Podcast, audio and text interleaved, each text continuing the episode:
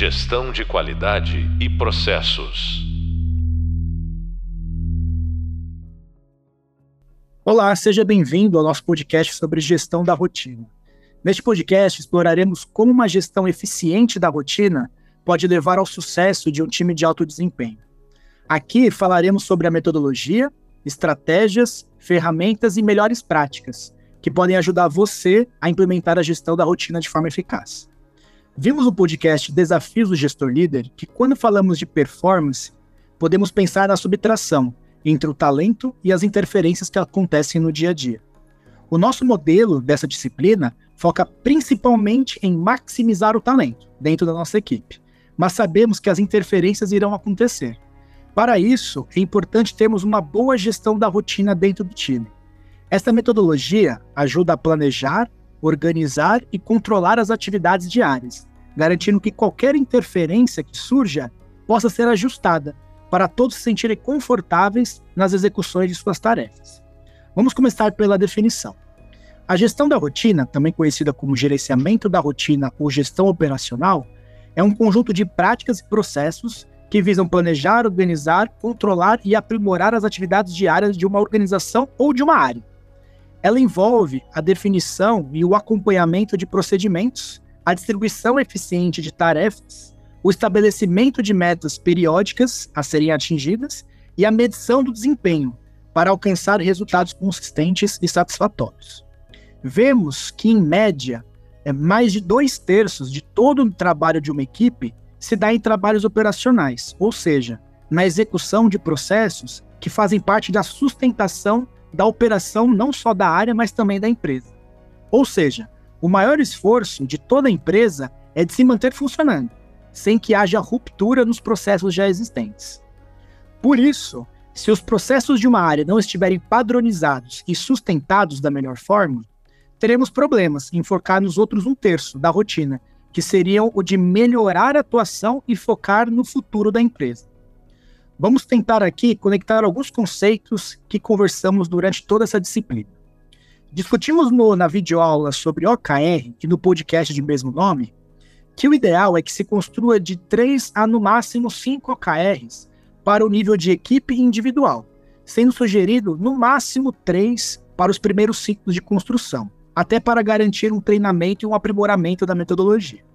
Esse motivo se dá principalmente porque o grande esforço do nosso dia a dia está focado nas atividades operacionais, e apenas o tempo restante seria capaz de gerar esforço e foco nas metas do OKR. Para isso, a gestão da rotina vem para organizar a equipe para que todas essas diferentes necessidades sejam atendidas simultaneamente, porque sabemos que na realidade, tudo isso surge de uma vez só e a gente não consegue ficar aguardando até um certo momento para começar a construir OKRs, por exemplo. Os principais é, fundamentos de uma boa gestão da rotina, elas incluem a definição de processos claros e bem documentados, o estabelecimento de indicadores de desempenho para a gestão, análise sistemática de resultados e a busca contínua por melhorias. Vamos falar sobre as etapas agora da metodologia. Essa metodologia ela pode ser separada em quatro partes. A primeira é conhecido como entender a sua área. Entende-se nesta parte da metodologia praticamente tudo que abordamos no nosso modelo sobre a estratégia departamental. Ou seja, precisamos construir a nossa cadeia de valor para entendermos nossos propósitos e macroprocessos, construir os detalhamentos de processo e indicador de desempenho, além de definir as descrições de cargo. Com isso, conseguimos entender como a área funciona, e o que ela precisa entregar de valor para a empresa. Não entrarei aqui em detalhes, pois falamos sobre tudo isso é, ao longo da nossa disciplina. Após essa etapa de entendimento, a segunda parte da metodologia é o que se chamamos de arrumar a casa. Essa parte nada mais é do que padronizar a atuação do dia a dia de forma a otimizar as funções e a rotina da equipe. Para isso, temos alguns passos a seguir. Primeiramente, com a construção da cadeia de valor e dos detalhamentos de processos, conseguimos definir os indicadores operacionais a serem acompanhados. Falamos também no nosso hub visual que os indicadores de desempenho podem ser divididos entre estratégicos, táticos e operacionais, sendo assim importantes para o entendimento dos impactos uns aos outros, podendo assim construir a chamada árvore de indicadores. Esta árvore possui os indicadores mais abrangentes e estratégicos na parte superior dela, e aos poucos vamos descendo até os níveis de indicadores operacionais. Desta forma, facilite o entendimento de quais indicadores impactam em quais. Esta é a primeira etapa para começar a arrumar a casa. Com esses indicadores desenhados, começamos a falar um pouco sobre variabilidade dos seus resultados. Vemos no nosso hub visual que indicadores de desempenho têm por definição a mensuração de um valor quantitativo ou qualitativo e o desempenho é a sua comparação contra um valor padrão. Quando fazemos uma definição de um indicador de desempenho, seja ele estratégico, tático ou operacional, precisamos entender o seu comportamento, ou seja, o que se espera dele em que em determinada situação para que quando formos analisar, saibamos exatamente o que está acontecendo. E assim a gente sabe, saiba se o que está acontecendo vai exigir um plano de ação ou se é um comportamento esperado deste indicador. Resumindo, precisamos entender rapidamente, ao olhar o indicador, se esse está controlado ou não. Essa é uma das peças fundamentais para se arrumar a casa, pois todo lugar vemos ações sendo geradas para indicadores que estão se comportando dentro do esperado. Uma ferramenta que pode ajudá-lo a entender sobre a variação de um indicador é a chamada carta controle. Uma carta controle é uma ferramenta fundamental de qualidade utilizada para monitorar e avaliar o desempenho de um indicador ao longo do tempo. Ela consiste em um gráfico que exibe os dados do indicador, bem como limites estabelecidos, médias e outras informações relevantes. O eixo X desse indicador representa o tempo ou as, ob as observações sequenciais do indicador. Cada ponto do dado coletado é plotado ao longo desse eixo, em ordem cronológica ou sequencial. O eixo X é usado para indicar a dimensão temporal ou a sequência das medições. Ou seja, cada ponto do eixo X corresponde a um ponto do eixo Y. Já o eixo Y representa os valores das medições ou dos indicadores de desempenho. Assim, ele corresponde a uma medição específica dele em um determinado momento. A sua medição pode variar com base na natureza do indicador de desempenho que está sendo monitorado. Ela pode ser feita a partir de uma medida tomada do indicador, ou pode ser, por exemplo, a partir da média de um conjunto de medições. Por exemplo, vamos pegar o um indicador de SLA de atendimento de uma área de cadastro. Ou seja, esse indicador é medido pelo tempo total entre a finalização do atendimento e o início da solicitação desse atendimento. Podemos ver que ao longo do dia, a gente pode ter, sei lá, 100 atendimentos dentro dessa área de cadastro. Ou seja, teríamos 100 mensurações de SLA. Para compreender o seu comportamento e plotá-lo em uma carta de controle, podemos, por exemplo, tirar a média de SLA de cada dia. Assim, o eixo X ficaria os dias do ano e no eixo Y ficaria a média do SLA de cada dia.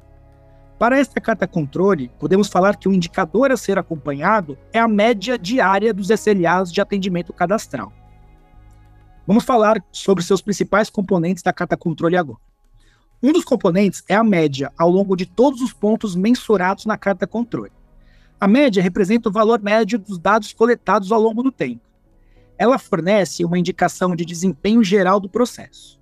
Manter a média dentro dos limites estabelecidos pelo cliente é essencial para a consistência e estabilização do processo e da área. Mas o que são esses limites, né? Esses limites são dois tipos: o limite superior e o limite inferior. Esses são estabelecidos para definir uma faixa aceitável de variação do seu indicador. Enquanto o limite superior geralmente é um valor no eixo Y, na parte superior da cada controle, o limite inferior é um ponto do eixo Y situado na parte de baixo da sua carta controle. Neste nosso exemplo, vamos supor que a empresa tenha como expectativa que a média de SLA diária de cadastro seja de um dia. Então, poderemos colocar neste gráfico uma linha que representa o limite superior da expectativa do cliente, que é de um dia. Assim, temos que este é o patamar aceitável pelo cliente e acordado entre as partes, cliente e seu fornecedor. É claro que um ou outro ponto pode escapar desse limite superior. Por isso, é muito comum acordar entre cliente e fornecedor um percentual de aceitação que passe desse limite. Nesse nosso exemplo, poderia ser, por exemplo, um acordo entre fornecedor e cliente que 98% das médias diárias de SLA estejam abaixo de um dia. Isso já ajuda a entender a capacidade deste indicador, mas não entraremos neste detalhe aqui. Agora vamos pensar no limite inferior deste indicador de desempenho. Nesse exemplo, ele existiria? Ou seja, tem algum número abaixo de um dia de expectativa que, se o indicador se comportasse abaixo dele, então seria ruim para o cliente? Não, né? Para ele, quanto menor a média de SLA diário, melhor será esse indicador. Ou seja, na ótica do cliente, o limite inferior para este indicador, ele não existirá. Não existe um patamar que abaixo dele não ser, será algo que o cliente estará insatisfeito. Mas isso quer dizer que a área precisa trabalhar para alcançar o menor valor possível desse indicador? Com certeza não. Imagina que sua média de SLA deste indicador seja de um minuto. Ou seja, em média, qualquer pessoa que solicite um atendimento de cadastro, este está sendo finalizado em média dentro de um minuto. Isso é bom? Eu diria que depende. Se a empresa realmente precisar que esse cadastro seja feito em um minuto, pois isso agilizaria outros processos, então você conseguiria focar em reduzir o seu limite superior, que inicialmente é de um dia, para um minuto, e começar a focar nesse novo patamar.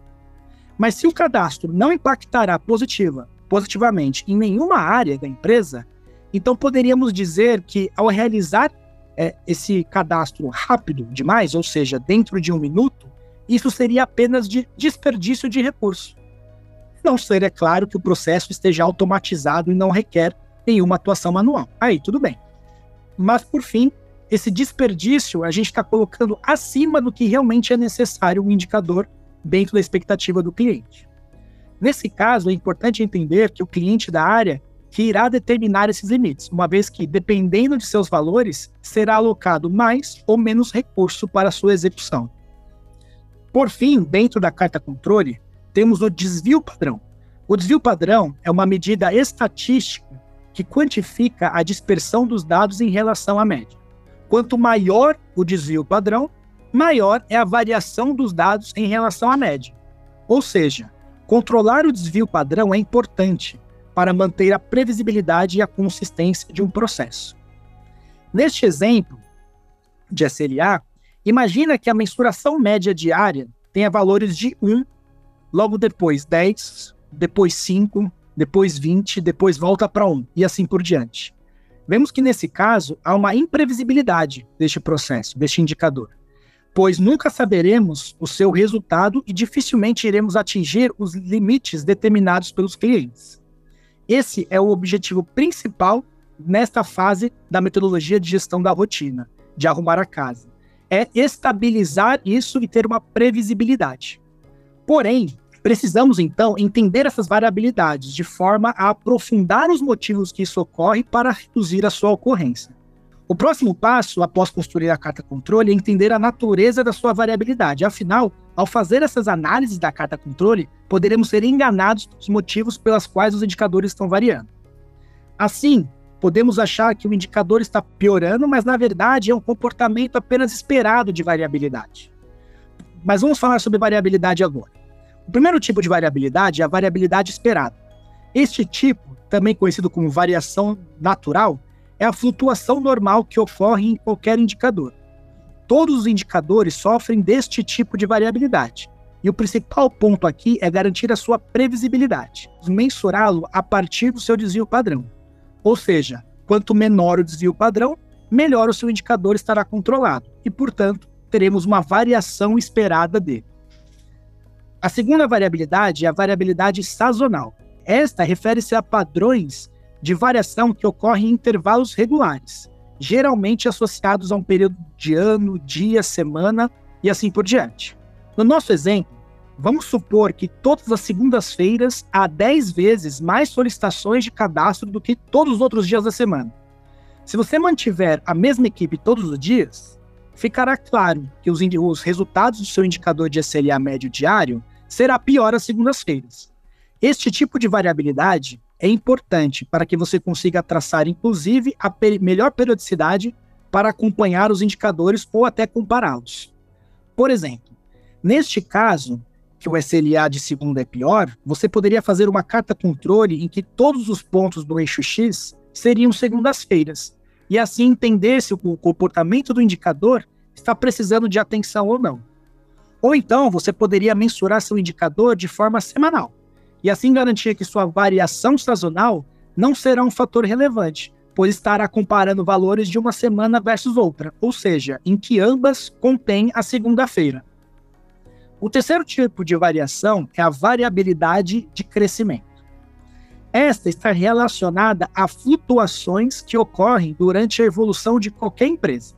Por exemplo, durante um ano, a empresa dobrou de tamanho, ou seja, as solicitações de cadastros dobraram também.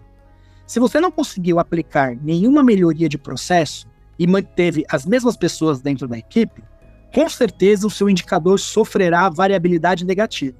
E assim você precisará de mais gente ou de um projeto para voltar o indicador aos patamares aceitáveis pelo seu cliente.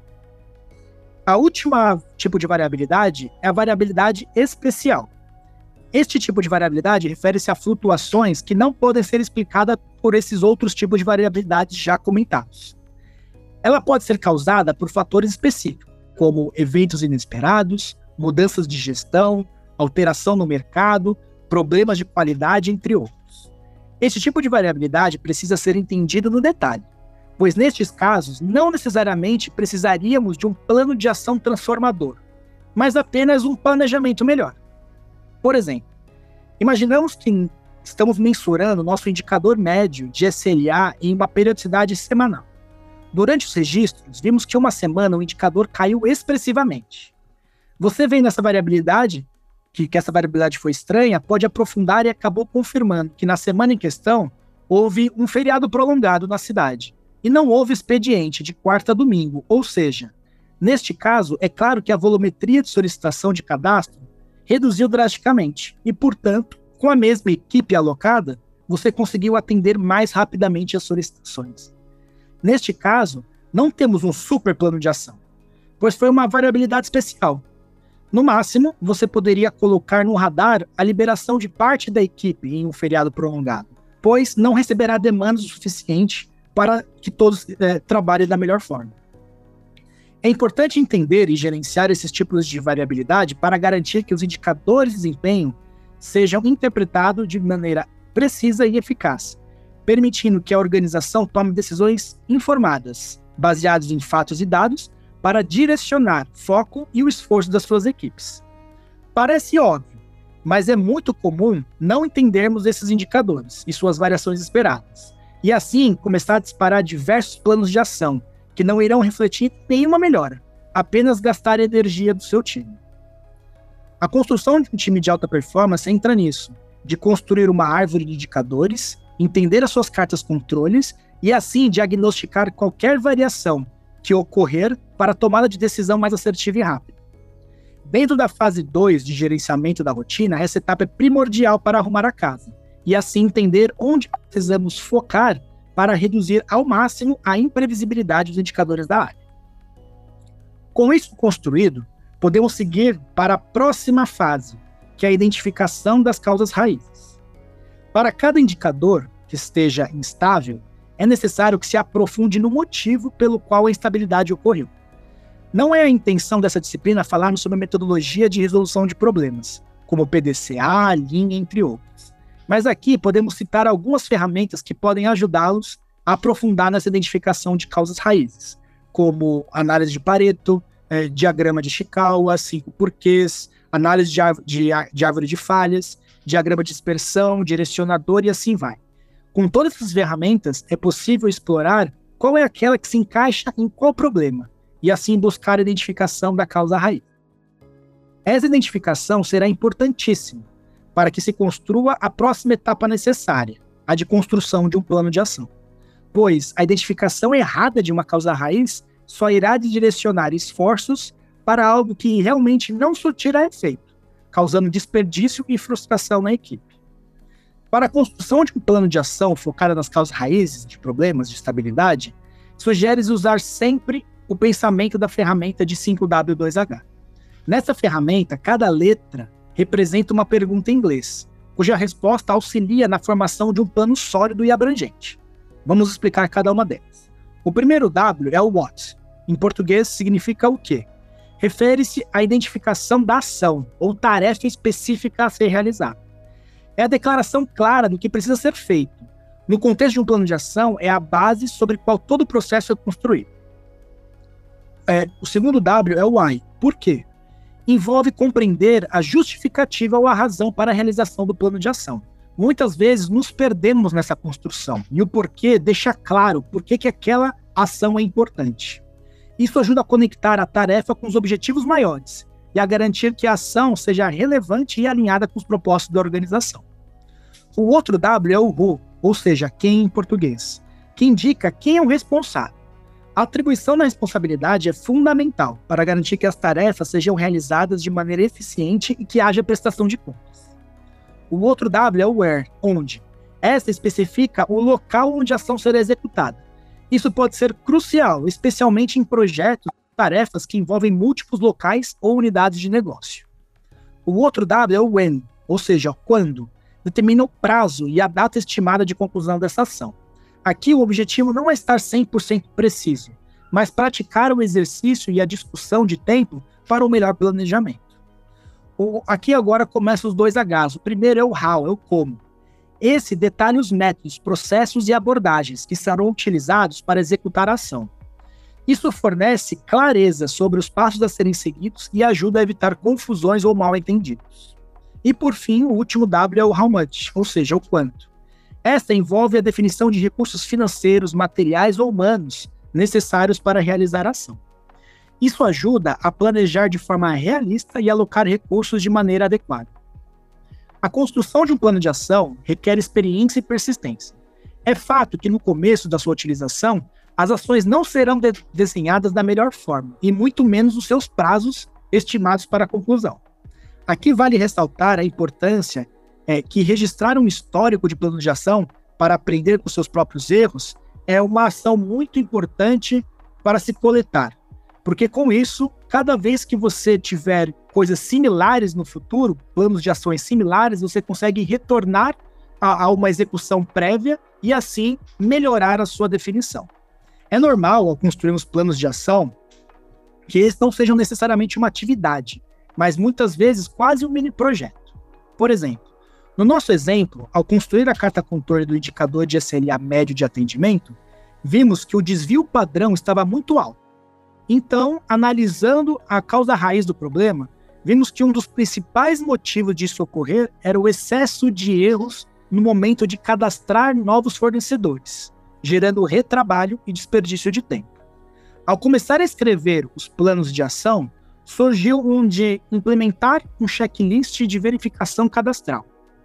Inicialmente, parecia fácil a sua realização, mas quando foi iniciado, foi visto que precisaríamos entender todos os tipos de processo de fornecedores, saber se daria para priorizá-los, para depois entender quais etapas estariam dentro de um checklist, depois pensaríamos em construir o um checklist, depois entender onde alocar esse checklist para que todos consigam consumi-lo.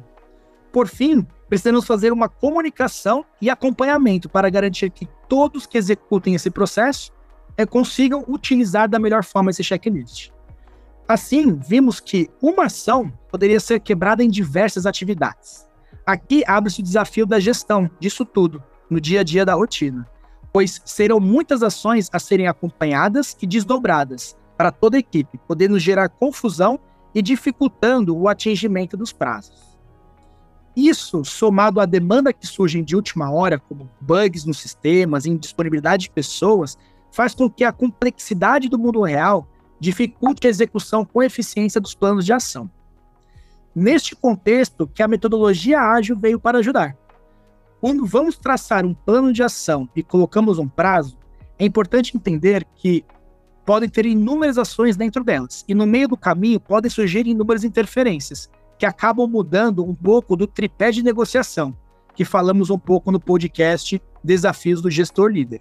Nela, trouxemos a visão de objetivo, recursos e tempo. Por isso, a metodologia ágil veio para organizar as tarefas no curto prazo e assim focar apenas naquilo que será entregue de imediato, pois se surgirem imprevistos, será capaz de redirecionar esforços e revisar prazos macros para atingir as novas necessidades da área. Mas vamos continuar nesse exemplo. Ao construir o plano de ação, vimos que há diversas atividades dentro de uma ação do 5W2H.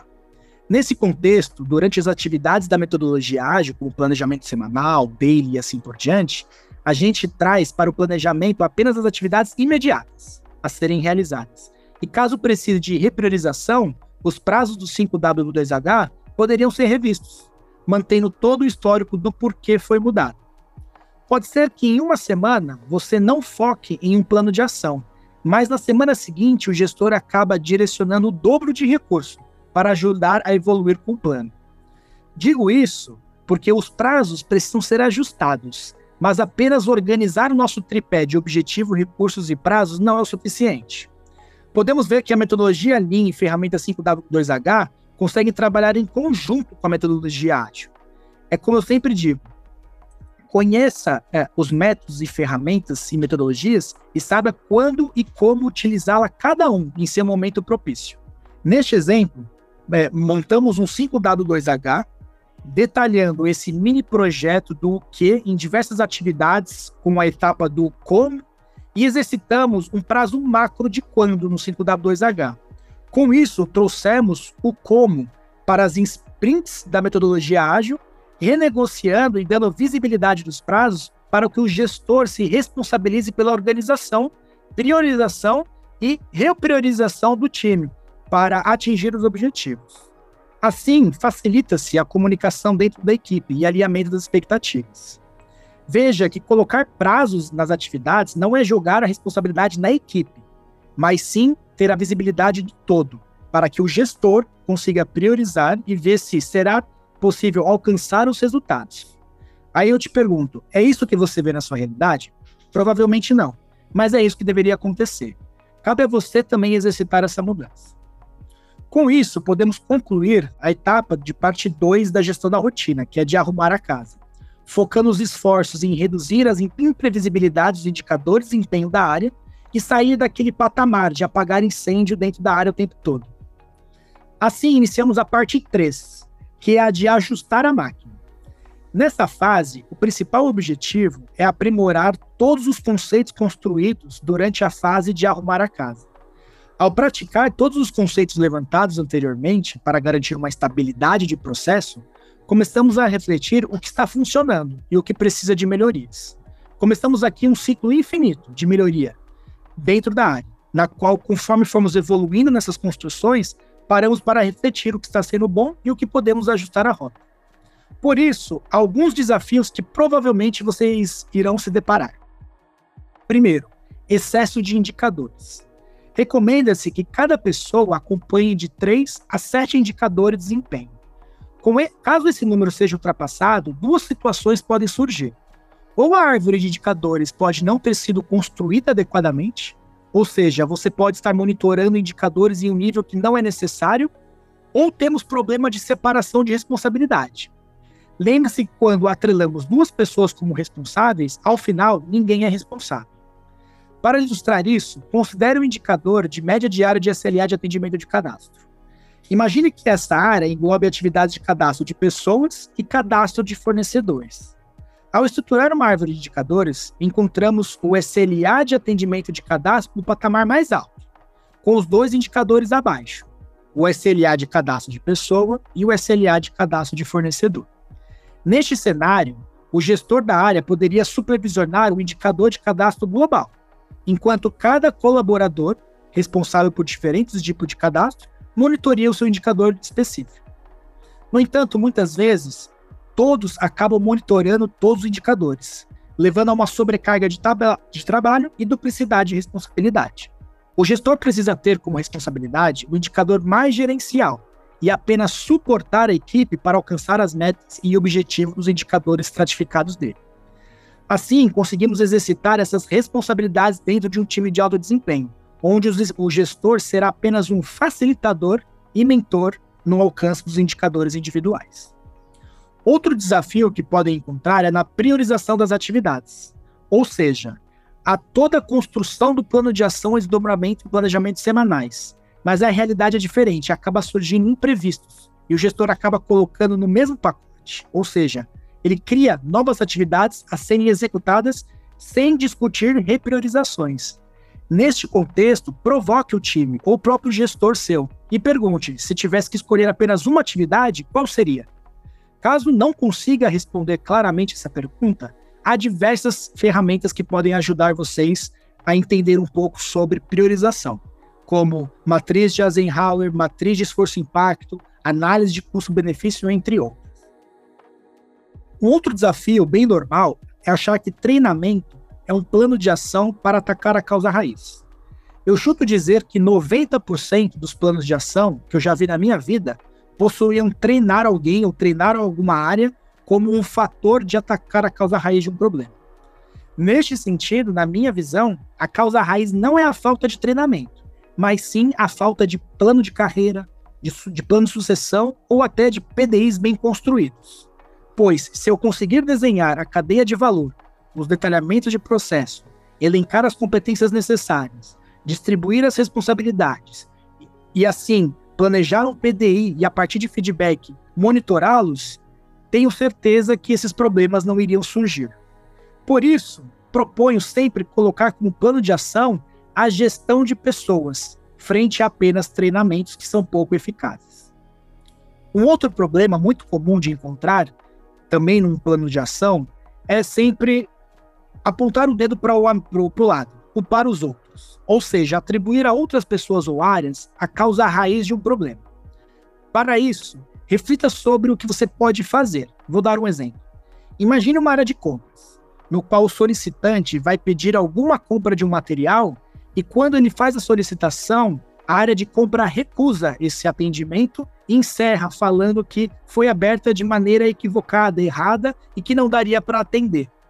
Parece familiar? Aqui é comum a área culpar o solicitante que não é expert em fazer uma solicitação de compra. Mas o certo seria fazer o questionamento de como eu poderia melhorar o meu formulário para ficar mais claro, entendível para o solicitante, qual a melhor forma de fazer uma solicitação.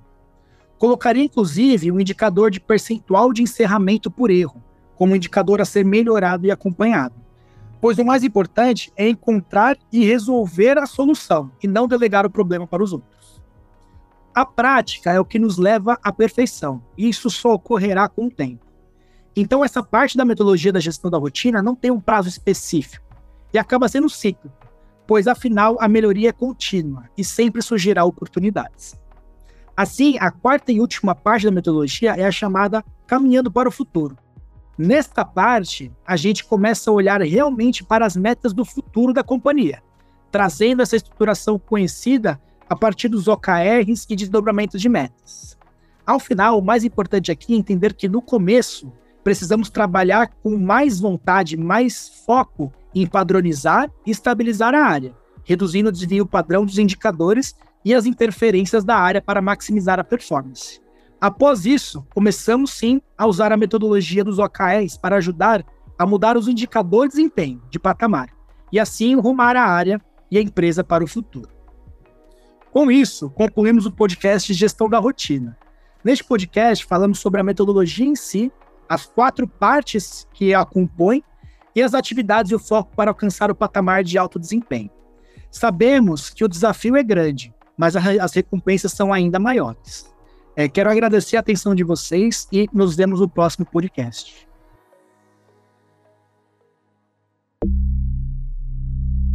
Gestão de qualidade e processos.